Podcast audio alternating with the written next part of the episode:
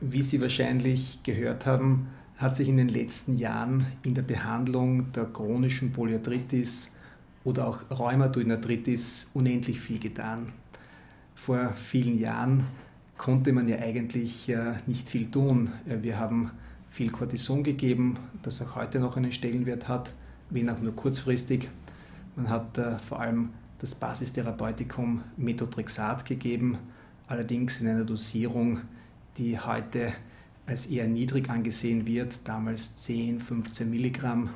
Heute gibt man dieses Basistherapeutikum mit 25 bis 30 Milligramm einmal die Woche.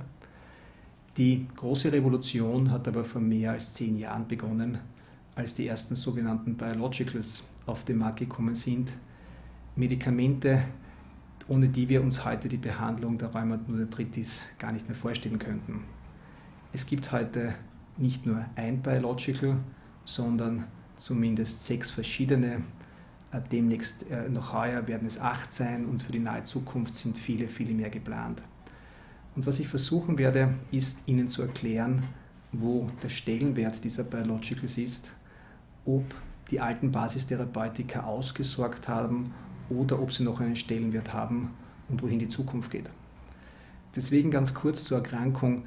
Die Rheumatoidarthritis ist eine sehr häufige Erkrankung. Sie betrifft ungefähr 0,5 bis 1 Prozent der Bevölkerung, vorwiegend Frauen und hier wiegend vorwiegend junge Frauen zwischen dem 30. und 50. Lebensjahr. Es ist einmal wichtig, die Erkrankung möglichst früh zu erkennen und nicht erst, wenn man in Röntgen Gelenkszerstörungen hat. Äh, heute kann man mit Hilfe der Gelenksuntersuchung, den sogenannten Rheumastatus, aber auch mit Hilfe der modernen Labordiagnostik und hier ist vor allem neben dem Rheumafaktor die sogenannten CCB-Antikörper zu erwähnen, äh, kann man mit Hilfe der modernen Bildgebung vor allem die Diagnose rechtzeitig stellen. Denn das Röntgen ist am Anfang immer unauffällig. Die Gelenkszerstörungen entstehen zwar rasch, innerhalb der ersten Monate und Jahre, aber nicht zum Zeitpunkt Null. Unter moderner Bildgebung versteht man den hochauflösenden Gelenksultraschall und vor allem die Magnetresonanztomographie mit Kontrastmittel. Wenn Sie also bei einem Patienten mit Verdacht auf Rheumatoidarthritis die Diagnose gesichert haben, dann sollte man sofort mit einer Basistherapie beginnen. Und die Basistherapie besteht weiterhin in der Stufe 1 vorwiegend das Methotrexat. Alternativ dazu kann man Salazoperin verwenden oder auch Leflunomid. Der Vorteil von Methotrexat ist, dass man es nur einmal die Woche nehmen muss und wie gesagt, äh, man titriert heute die Dosis bis auf 25 bis 30 Milligramm einmal die Woche hinauf. Zwei Tage nach Methotrexat substituiert man Folsäure. Wenn man sehr rasch binnen weniger Wochen nach Auftreten der Gelenksbeschwerden mit Methotrexat beginnt, dann kann man bei bis zu 30, 40 Prozent der Patienten eine deutliche Verbesserung der Krankheitsaktivität erzielen. Wichtig ist dabei, dass man nach drei, spätestens vier Monaten entscheiden muss, ob der Patient ausreichend auf Methotrexat anspricht oder nicht. Denn wenn ein Patient nicht in die sogenannte Remission kommt, das ist ein Begriff aus der Onkologie, darunter versteht man in der Rheumatologie einen Art krankheitsfreien Zustand, idealerweise keine geschwollenen Gelenke, keine druckschmerzhaften Gelenke und es geht ihm gut. Also wenn er das nicht schafft, dann muss man eigentlich in die Stufe 2 gehen, sprich die Therapie erweitern und hier kommen bereits die Biologicals ins Spiel. Also abhängig vom Risikoscore ist der Patient jung, weiblich, hat er viele Gelenkschwellungen, hat er erhöhte Entzündungsparameter, hat er bereits Gelenkszerstörungen im MRT, muss man rasch, oft bereits nach drei Monaten, auf eine Kombinationstherapie bestehend aus Methotrexat und einem Biological umstellen. Diese Biologicals haben viele Vor- und einige Nachteile. Ich beginne vielleicht mit den Vorteilen. Die Vorteile sind, dass die Ansprechrate bei Patienten mit relativ frischer Rheumatoidarthritis bis zu 50 Prozent liegen, also sehr, sehr hohe Ansprechraten. Diese Ansprechrate sinkt bei Patienten mit fortgeschrittener Erkrankung auf 25 bis 30 Prozent. Der nächste Vorteil ist, dass die Patienten sehr rasch auf diese neuen Medikamente ansprechen können, zumeist in den ersten Wochen. Auch hier sollte man nach spätestens drei Monaten entscheiden, ob ein Ansprechen da ist oder ob diese Medikamente gewechselt werden sollten. Also die Rheumatologie ist von einer eher langsamen Spezialität zu einer sehr raschen äh, umgewandelt worden. Unter den Biologicals äh, gibt es verschiedene Mechanismen.